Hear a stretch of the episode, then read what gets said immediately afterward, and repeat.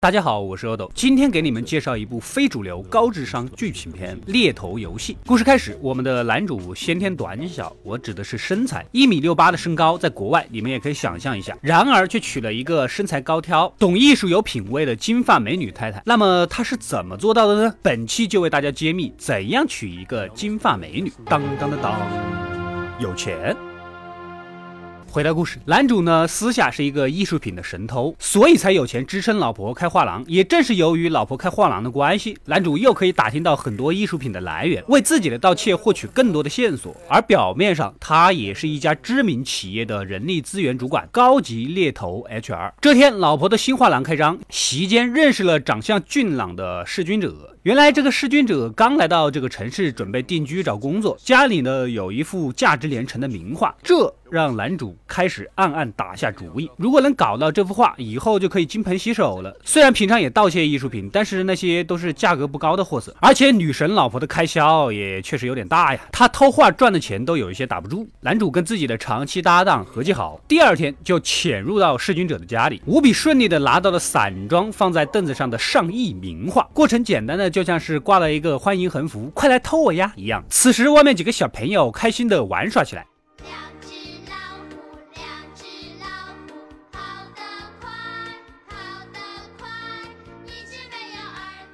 男主心生感慨，正欲打电话给老婆，却发现老婆的电话竟然在弑君者凌乱的床边。难道自己老婆给自己买了一顶无比绿的帽子？此时，宝宝内心是一个晴空霹雳啊，六神无主的回到家，但是却也没有挑明这一切。第二天一早，内心有苦的宝宝拒绝了弑君者应聘自己公司 CEO 的事儿，并且也通过自己的关系网让弑君者在这个城市找不到工作作为报复，这也合情合理是吧？隔天去车库，发现自己的搭档来。取画竟然在车里不省人事，似乎是扎到了毒针。看来这个毒针本身就是准备用在宝宝身上的。不用说，肯定是弑君者干的呗。为求自保，宝宝无意中打死了老搭档，弑君者也一路追杀过来。宝宝为了逃命，潜入到粪坑，用一个纸壳呼吸才逃过了一劫啊！我只能说，换作是我，我内心毫无波动，甚至想快点死。但是我们的宝宝毕竟是一个只有一米六八身高的男人，忍辱负重这个词，你们这些大个子是不会明白的。虽然逃过了弑君者的追杀，但宝宝还是被警察给逮到了，好死不如赖活嘛！啊，此时的男主似乎也想通了，为什么弑君者一直能追着自己？原来早上出门前，老婆在自己的头发上抹了新型的追踪发胶。这个时候，一辆大卡车也像打台球一样，将载着宝宝的警车撞到了山崖下。虽然撞得满身鲜血，但是头顶绿色光环的宝宝还是顽强的活了下来。即便是一身的血红，但宝宝的内心却是如此灿烂的绿。此时，宝宝灵机一动，剃掉了头发，将自己的身份。转嫁到了一个面部无法识别的警官身上，如此一来，警察和弑君者就认为自己已经死了，无处可去，宝宝只能去找自己的小情人。竟然发现，原来小情人就是弑君者一伙的。弑君者想要进入宝宝的公司，从而获取公司的高科技机密，所以故意散布自己家有名画的事儿来引诱宝宝接近，并且真正在宝宝头发上放跟踪器的，其实就是小情人。看来是自己错怪了老婆啊，也没什么地方可以去了。宝宝偷偷的回到家找老婆，两人敞开了心扉。宝宝也坦白了自己的立场，自己本来身高不高，家境又不是很好，从小到大一直都很自卑，全靠社会主义核心价值观硬撑，一直偷这些东西，用物质来包装自己，就是怕女神老婆离开自己。他更怕有了孩子之后，女神老婆的心思就更加不会放在自己身上了。两人也渐渐的放下了心中的芥蒂。第二天一早，宝宝只身来到停尸房，将自己剪掉的头发又偷了回去，因为上面有跟踪器嘛。而自己的女神老婆又私约弑君者，难道他们果然有？奸情，准备再来一发。宝宝回到老搭档的住宅，将之前一片狼藉的地方收拾干净。几个小时后，弑君者也果然追着头发的信号找了过来。弑君者也是好奇，为什么男主宝宝故意将他引诱过来？此时，宝宝露出顽皮的笑容，并掏出了枪。弑君者赶紧先发制人，可是几发子弹打出来，竟然全部都是空包弹。原来是宝宝的老婆去见面的时候，偷偷的换掉了子弹。而宝宝不一次性杀死弑君者，是为了引诱他第二次开枪，将杀死自己搭档的事嫁祸给弑。君者，